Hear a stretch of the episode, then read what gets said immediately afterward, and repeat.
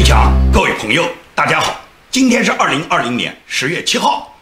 这几天呢，我的节目呢可能发布的都不是很正常，我希望呢大家能够理解。我这个节目呢可能都是断断续续的录制，因为有时候呢我在录制的过程中呢，这个门外呢就来了一大批郭文贵指派的蚂蚁们，影响我制作节目的正常程序，同时呢也会影响我的心情和情绪。这样呢我的节目呢就会讲不好。因为大家千万不要认为呢，我跟郭文贵呢有什么个人过节，我和这个人没有任何私交，从来没有任何网络上的交往，我也没有在网络上没有事就去攻击他，从来没有过，都是他攻击我以后，我实在忍不住的时候，有时候会回敬他两句。通常情况下，我从来不提他。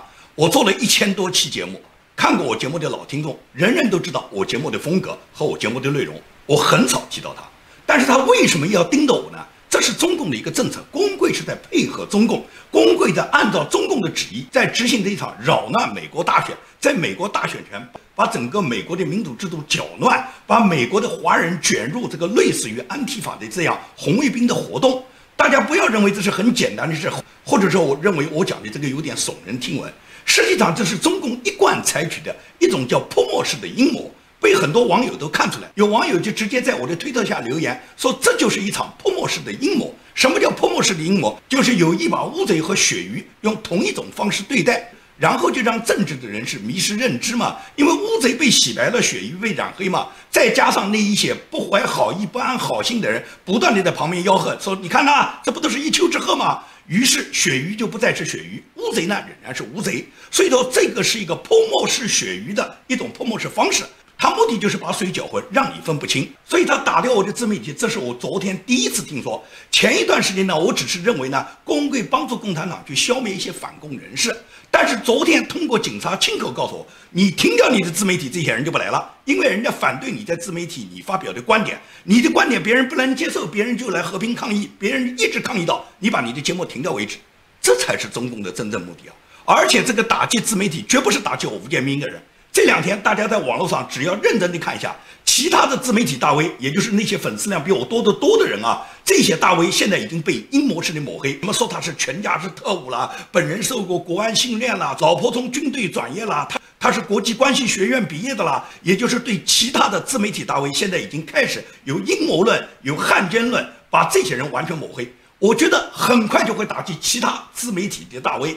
打击自媒体的大 V，实际上就是完成中共的任务嘛。因为现在在海外对中共有打击力的有哪几种方式呢？自媒体毫无疑问来讲是一个战斗的战场，是一个战斗的武器。毫无疑问来讲，自媒体已经吸引了很多观众，每天在听取各种反共的声音，阅读各种反共的文章，然后通过自媒体的各种分析，能够更加深刻透彻地认识到中共的阴谋。所以说，中共打掉自媒体，毫无疑问来讲是中共的一个战略。那么通过谁打掉呢？通过郭文贵嘛，因为郭文贵在海外可以发起他的所谓的这个郭蚂蚁的类似于红卫兵的这种安提法活动嘛，这个已经得到了证实嘛。一个多月来，郭文贵一直是在发动嘛。一开始是打击郭文贵的那些宿敌，也就是曾经有的是砸锅的，有的是过去挺过，后来跟他反水的。郭文贵认为这些人背叛了他，一开始是打击这一部分人，然后郭文贵就开始把矛头转向什么？转向我们这种反共人士。连续几天，在德州富西丘牧师家门口和在我家门口都出现了这些不明身份的蚂蚁。无论他们高喊的声音，还是他们的穿着打扮，都很难区分这些人是所谓反共的，更像是大使馆组织的那些红卫兵。今天上午，在富西丘牧师家门口又被当地警方抓捕了三个蚂蚁。他们在现场高喊的“加油”的那个口号。你看，跟那个高喊的“中国加油”、挥舞五星红旗的人有什么区别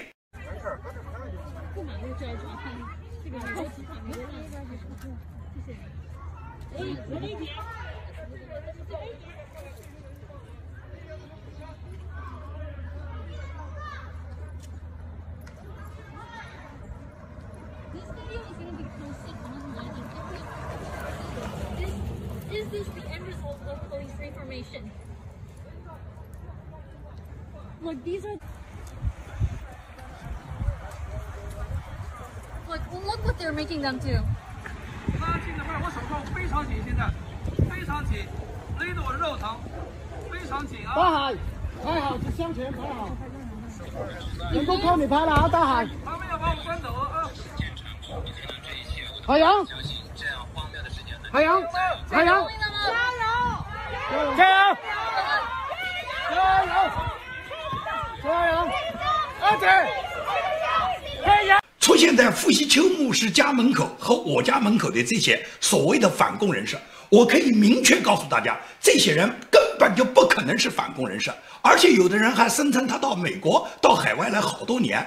如果你是反共人士，可以讲在全美所有的反共人士，我们基本都认识，因为美国全美各地各城市每年都会举办各种的反共活动，举办反共活动，在这个里面，所有来参加的人士，绝大部分我们都是见过面，都熟悉和了解，或者说你这个人，至少你当地的那些反共组织、反共的人士，跟你之间是有过联系、有过认识的。你说你反你从来没有参加过任何反共活动，你算什么反共人士？而偏偏打击像傅牧师、像我这样的，我们这种反共人士哦，你们都出现了，你们都来反共了，这些人是反共人士吗？这些人就是爱国华侨，这些人就是举五星红旗的，这些人就是中共大使馆在他们的社团里面发动的。这些人，你看他戴上墨镜、戴上口罩、戴上帽子，把自己完全都包裹出来，让你认不出他来。他的 ID 根本就不敢出示。现在这个警察一直要我们战友的 ID，说没有 ID 就是不行，没有 ID 就是要照相。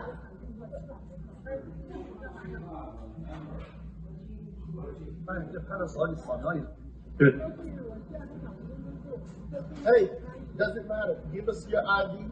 Go to jail or leave. Doesn't 他.说你必须要给我看你 ID，不然的话就是让你进监狱，或者是你就离开现场我。知道？但是尽量尽量别惹上事。哎，这个警察是非常非常不友善的。在没有违反任何法律情况下。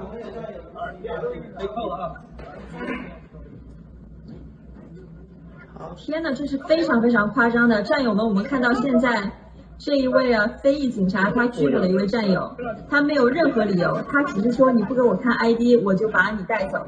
就像我们刚刚说的，第四修正案是严谨拒绝这样的事情发生的。Hey, get out of the street or you want to go to jail too. Get out of the street now.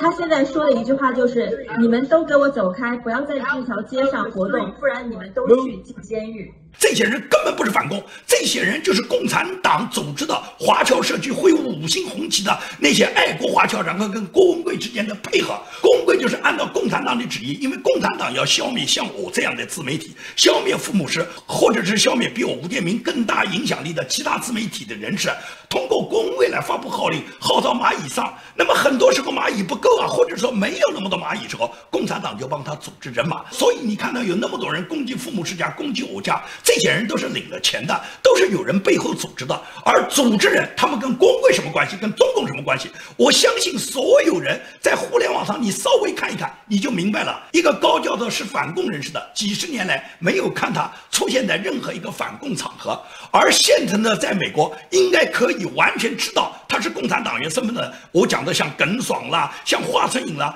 这都是明摆的共产党员。你为什么没有去冲击呢？你为什么没有去围堵呢？为什么耿爽你就不去消灭呢？耿爽难道不代表共产党吗？所以说你就看一看就知道这帮人他们的目的是什么？他们只是保护真正的共产党，他们保护海外的所有共产党的大官显贵，他们的私生子、他们的儿女、他们的情人。但是他们真正要打击的是像我这样的反共人士。到了昨天告诉我明确讲要打掉自媒体的时候，我已经完全认识到这是中共所布置的一个战略，而这个战略由郭文贵率领他的蚂蚁们来进行。因此，我的节目在最近肯定不会太正常。但是大家要知道，越是他们要打掉的，我越是会坚持，我绝对不会放弃。尽管我的节目可能制作很艰难，可能我的节目发上来很晚，但是我不会停止，不会放下，不会让他们达到目的，因为我完全停止了，他们就达到目的了嘛。所以说，再难我都会去做。好，不耽误大家的时间，谈今天正式的话题。今天的正式话题，也就是在今天晚上，两个副总统的候选人呢，会在犹他州的盐湖城举行副总统的辩论。这个副总统辩论和总统辩论同样吸引选民关注的目光，因为这两个副总统他们个人都非常有特色，而且美国现任的这两个总统竞选人，他们本人都面临着很有可能他的副总统会在这个当任期间会接替总统职位的。我们先说拜登嘛，拜登年纪很大，而且经常是口吃不精。他本人呢，经常呢是有一些老年痴呆症。这个网络上对他的这种评价呢，我不需要一一去列举。他经常在很多公众讲话中词不达意、颠三倒四。所以说，拜登如果真的当选的话，那么拜登作为一个七十八岁的老人，在他这个任期里面能不能完成他总统的这个职责，这个很难说。一旦拜登根本就是糊涂，或者是拜登经常讲错话，拜登根本不能够履职的情况下，那么很可能副总统就会升任总统。所以说，现在这个贺锦丽他在跟拜登搭档的过程中，不排除。当拜登不能履职时候，贺锦丽他成为美国总统，也就是说，这个副总统的人选实际上对民主党来讲就是非常关键的，他完全有可能取代拜登，最终成为美国总统的。所以说，贺锦丽今天的出场，大家是非常关注的。那么，彭斯呢？彭斯副总统作为川普总统的铁搭档，已经坚守了这么一届，在本届政府中，所有川普总统出动的各种国策，彭斯副总统都是亲身参与其中。彭斯是一个典型的保守派，他做事情非常严谨，可以讲他是虔诚的基督教徒，因此彭斯做事情呢非常的稳当。但是川普总统大家都知道，一川普总统年龄比彭斯副总统大得多，第二个川普总统是万世之敌，很多人都瞄准川普总统，因此川普总统如果连任，在第二个任期里面很难说不会发生一些特殊的意外，这种意外往往来自于他的敌人对他的构陷，对他的阴谋。所以很难说，川普总统不会被阴谋击倒。你看，现在在大选还不到一个月的时候，突然让川普总统夫妇染上病毒，这就是一种构陷，这就是一种伤害嘛。所以说，川普总统在他下一个任期中，很难说不会受到某些势力。这个势力毫无疑问来讲，中共是总后台，他只是中共，他会去联络所有可以利用的力量，然后一起呢进攻川普总统。所以说，川普总统如果一旦有一些意外，一旦有一些闪失，那么彭斯副总统接任总统的可能性是非常大的。因此，这两个副总统今天的辩论，实际上就是可能中间有一个人未来会接任美国总统。那么这两个人的风格呢？风格我刚才已经介绍了。彭斯副总统是典型的保守派，是虔诚的基督教徒，做事情非常严谨，一步一个脚印，所有的事情都落在实处。而且这个人非常低调，从来不张扬，他懂得怎么去绿叶衬红花。所以他在跟川普总统搭档的过程中，所有川普总统的角色，彭斯副总统都是默默的相符。当川普总统交给彭斯副总统各种任务的时候，彭斯副总统总是出色的完成。所以说，作为配角，彭斯副总统。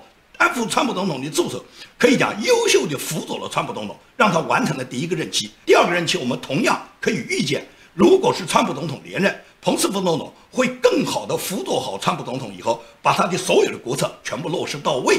所以说，这个三剑客，也就是白宫三剑客，川普总统、彭斯副总统和国务卿蓬佩奥，他们三个人的分工合作是非常好的。他们三个人的合作，最终就可以剿灭中国共产党。这是彭斯副总统的风格。那么贺锦丽呢？贺锦丽是被称为在参议院里面是最自由的自由派参议员之一。贺锦丽这个人和彭斯副总统在应对新冠、经济方针、持枪权、种族和法治问题、堕胎权、气候变暖等问题上面，他们的主张都是完全相反的。基本上，彭斯副总统坚持的都是贺锦丽反对的。比方说持枪权嘛，共和党就要求每个民众都有持枪权，因为持枪保卫家园、保卫生命是上帝赋予每个美国公民神圣的权利。任何权利都是靠你自己捍卫、自己保护的，不需要别人来保卫。而美国人民用枪就决定保卫了自己，捍卫了自由，捍卫了国家主权。而贺锦丽是民主党的自由派，可以讲他是完全反对持枪的，他是坚决要求禁枪的。所以说，这个主张那就是彭斯副总统和贺锦丽之间的完全的区别。至于种族和法治问题，那么就很简单了。作为彭斯副总统，共和党来强调，也就是所有种族是平等的，每个人命都贵，不是黑人命贵，每个人命都很贵。大家都要在法治的基础上，依照法律的制度，每个人完成自己的责任。一旦你触犯法律，那毫无疑问来讲，你要付出代价。这是共和党保守派的一贯的观点。而民主党呢，民主党是放弃法治的。他们要求取消警察局，要求警察下岗。他们把罪犯从牢房里面放出来，他们纵容罪犯。贺锦林在加州担任总检察长之后，就专门出台了一个法律，让加州的所有的盗窃犯，只要你盗窃、抢劫在九百五十美元以下就不起诉。这就是贺锦丽的政治主张。所以他们两人在种族和法治问题上是完全截然相反的两个态度。至于对气候变暖这个问题，大家都很重视，大家都不愿意气候变暖。但是气候变暖，大家都知道，这跟中共有很大关系，因为中共的排放和中共造成的污染，已经给全世界带来了巨大的伤害。解决气候变暖的问题，必须要中共能执行国际气候的对中共的各种制约。但是呢，贺锦丽提出是跟中共合作，美国是提出对中共进行制约，也就是中共不需要跟你谈合作，因为中共从来就不跟你好好合作，只能给中共下规则，你按照这个规则做，违反这个规则就处罚你中共。而贺锦丽的要求呢，是跟拜登一样，要跟中共呢好好合作，让中共呢和美国呢一起共同的负起责任。中共什么时候跟你负起责任过？中共嘴巴上讲的好听，他会跟你负起责任吗？所以在中国议题上呢，这两个人都是展现他们比较强硬的立场的。二零一八年十月份，彭斯副总统曾经在哈德逊研究所发表过一个有关中国政策的演讲，这个演讲以罕见的严厉的措施，全面谴责了中共的内外政策。这是彭斯副总统对中国的一贯态度。到了今年，在新冠疫情的问题上，彭斯副总统出任美国防控防疫小组组长。彭斯副总统是直接亲自指挥和领导美国的防疫工作的。所以说，他对中国的评价，他明确指出，中国在防疫事情上，因为中国隐瞒疫情并且扩散疫情，所以说中国是让世界失望的，并且中国一定要为他为新冠病毒给全世界带来的灾难要承担他必然的责任。这是彭斯副总统对中国的看法。那么贺锦丽对中国呢？贺锦丽对中国的人权是严厉抨击的，他对中国的人权问题，尤其是新疆维吾尔人权政策法案呢，他是积极的推动者。包括二零一九年香港人权民主法案呢，贺锦丽也是积极推动者，他是积极支持的。也就是在人权问题上打击中共呢，贺锦丽呢，他是完全站在民主党和共和党共同的立场上。也就简单一点讲，在人权问题上，共和党和民主党对待中国是没有差别的。大家都反对中国共产党在中国不断的制造各种人权冤案，对香港、对新疆民主人权的压制，所以说在这一点上，他们都是反对中共的。那么今天晚上的辩论呢，正好呢是轮到什么？白宫有很多人都感染上，尤其是川普总统夫妇，他们本人都亲自遭受到了中国来的这个病毒感染，因此大家对这个感染的话题呢就非常非常敏感。那么两位副总统的候选人呢，在这个新冠病毒在白宫肆虐和白宫流行之际呢，他们现在要开始一场辩论呢，就要有一定的防护措施。他们两人相隔呢，是准备安置一个相隔十二英尺的距离，并且用塑料的玻璃呢把他们隔住，防止大家有可能有哪一个人感染上会去影响对方。当然了，他们的检测现在都是阴性，目前他们的检测报告都是阴性，但是主办者呢仍然有一定的保护措施，也就是让两位副总统候选人呢，他们本人呢都是健康的上阵，并且呢，万一有人有问题，不会影响到对方。这是今天晚上两个副总统辩论我们所有的看点。那么在这个看点上，这个辩论最终会产生一个什么结果呢？彭斯副总统的口才非常好，这个人曾经担任过电台的主持人，也担任过印第安纳州的州长。所以说，彭斯副总统从他自己无论是主持人的身份，还是担任印第安纳州州长的这个角色，他本人都有出色的演讲能力。那么贺锦丽同样是这样，贺锦丽担任过加州的总检察长，是美国的现任参议员，也就是贺锦丽也有出色的口才。他们两人的辩论可以预计是非常精彩的。所以说，在今天晚上这个辩论到来之前呢，我呢简单的先给大家介绍一下两位副总统候选人他们辩论的议题和这两个人辩论的风格以及他们个人的政治背景。那么我们期待着今天晚上他们有一个精彩的辩论。关于今天晚上精彩的辩论里面的各种花絮以及辩论里面的主题，我会在明天的节目里面跟大家呢做进一步的讨论。昨天呢是川普总统从医院里面返回白宫工作的第一天。也就是昨天呢，美国的主流媒体都一股脑的呢指责川普总统，他叫停了这个疫情补助计划的谈判。川普为什么好好的要去叫停一个疫情补助计划呢？主要是川普和民主党人啊有严重的分歧。这个分歧在于哪里呢？分歧在于川普总统要求是把这个补助款，也就是疫情期间的这个补助款呢，直接发放到个人和企业的手上。而民主党要求什么？民主党要求是发放到各个州，尤其是在打砸抢里面，就是黑名贵这个安迪法运动里面打砸抢烧比较厉害的那些受到损失比较大的州，也就是民主党他们到外面去闯祸，他们支持黑名贵，把整个州里面搞得一塌糊涂，把商业街全部破坏，把它打砸抢烧完了以后，然后他们跟国家跟联邦政府要钱来补助他们了。民主党就是把这个疫情补贴呢要发放到各个州。那么，川普总统完全是不同意。第一个，川普总统认为各个州他们会克扣这一部分钱，这些钱到不了真正的因为疫情导致他们个人困难的这些个人和企业的手上。第二个，你民主党闯了祸以后，凭什么让联邦政府补贴你们，支持你们继续打砸抢烧啊？所以，这是川普总统他完全不同意民主党的分配方案，这也就是川普总统叫停的原因。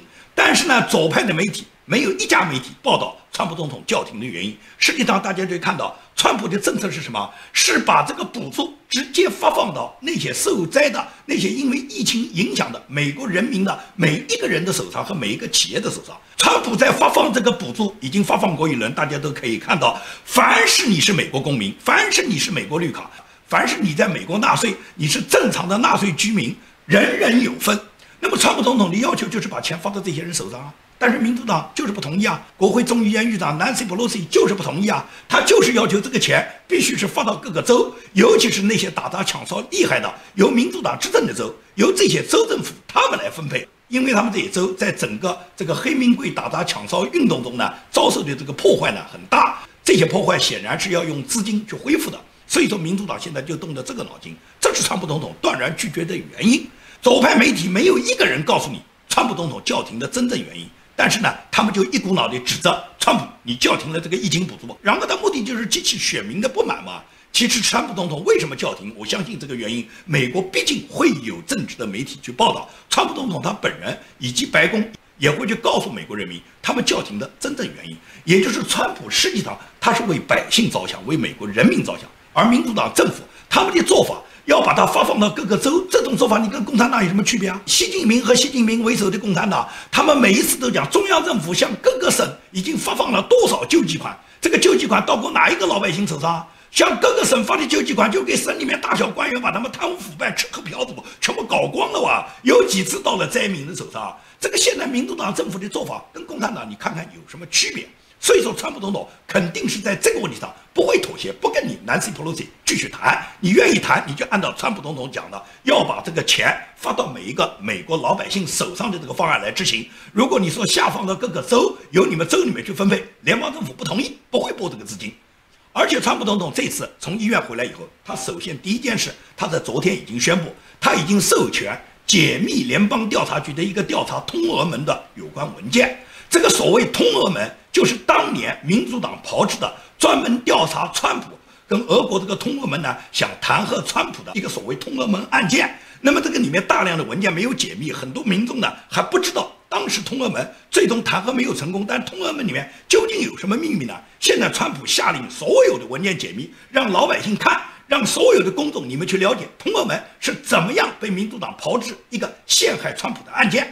这是首先解密通俄门的这个文件，其次是对希拉里的邮件门账户进行调查。所谓邮件门，就是希拉里擅自删除了他自己的工作邮件。大家知道，希拉里在奥巴马任期里面是担任国务卿的，国务卿所有的工作邮件，它是属于国家的，属于政府的，不属于希拉里个人私人的邮件。你的工作邮件全部是你代表美国政府跟各个国家和美国各个行政部门以及国会的各部门之间的工作联系的重要的工作记录，这些邮件是绝对不可以删除的，因为这个里面有很多机密是国家重大机密，这些机密应该完全保存在国家政府国家档案里面。但是希拉里擅自删除这些工作邮件，显然这些工作邮件里面有不可告人的目的，有不可告人的秘密。现在，川普总统下令调查邮件门，并且公布邮件门里面所涉及的各种被希拉里删除的邮件，就是为了让公众知道希拉里为什么删除这些邮件，这些邮件里面藏了哪些秘密。因此呢，今天上午八点钟，就是华盛顿时间八点钟。美国司法部和美国联邦调查局呢，他们将举行一个新闻发布会。在这个新闻发布会上面，他们会宣布一个重大事项。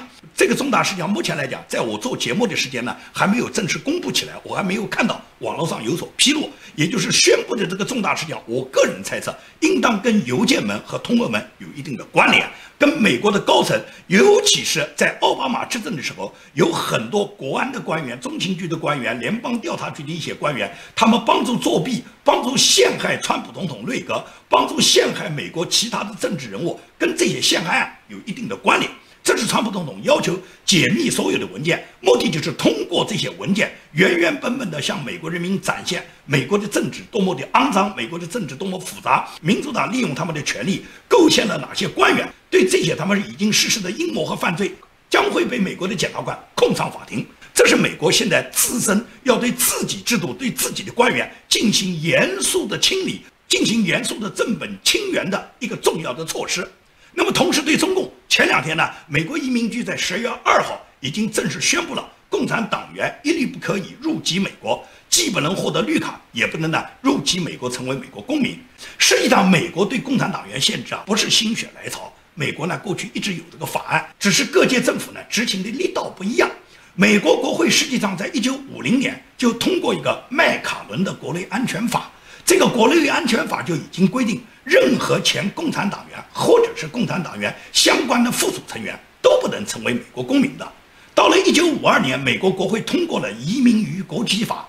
在这个移民与国籍法里面，也首次授权美国政府基于移民和非移民申请人的相关身份，拒绝任何共产党员入籍。或者是共产党员附属组织以及共产党员有连带关系的人员入籍，主要就是控制在那个年代，主要控制还是指的苏联的布尔什维克。因为那时候呢，中共呢几乎是没有任何共产党员有可能在五二年、五三年，也就是朝鲜战场上，中国跟美国还打着仗的时候，有共产党员会移民美国的。所以说那时候限制共产党员入境美国，主要限制的是苏联的布尔什维克。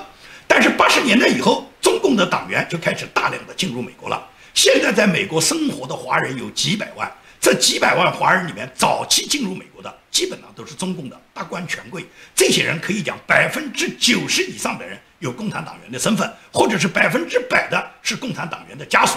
这些人都属于美国签证限制和入籍限制的范围。共产党当他垮台以后，我说过一定会把共产党所有的档案起获。有的人告诉我，休斯顿大使馆撤的时候都烧掉档案了，共产党失败之后还不把档案烧完？我说你就搞错了。前苏联也好，前东德也好，他们烧掉了无数档案。但是当东德崩溃以后，当前苏联崩溃以后，所有为前苏联、为东德服务的那些克格勃、那些特务、那些曾经的布尔什维克陷害人民的那些人，通通被挖出来。因为挖这些人有太多的人证，可以讲这些人档案烧掉了，但这些人都活着，他们一个没死啊。只要他有一个同伙被追踪到，他马上就会把别的同伙出卖出来，因为他要保住自己嘛，不然他自己要上断头台嘛。所以说你放心，只要这些人活着，这些人你说都死掉，跟共产党一起死，跟共产党一起死就太好了。这些人如果有这个决心，共产党死了一天，他们全部死掉，那么他们就已经清算完了，他们自我清算了。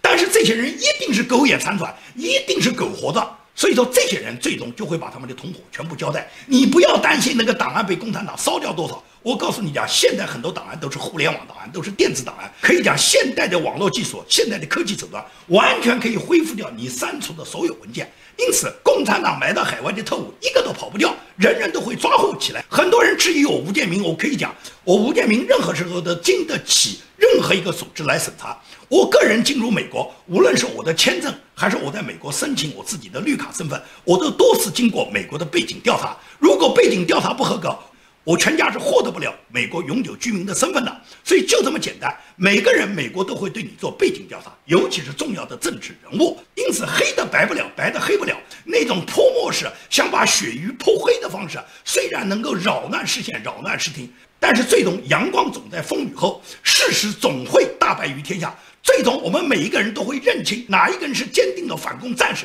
哪一个是混在民运圈里面或者打着反共口号的，像光贵这一类的帮共产党干的脏活的，构陷打击海外民运人士的无耻的流氓，像这类人一定会被送上正义的法庭。好，今天的节目就跟大家做到这里，谢谢大家。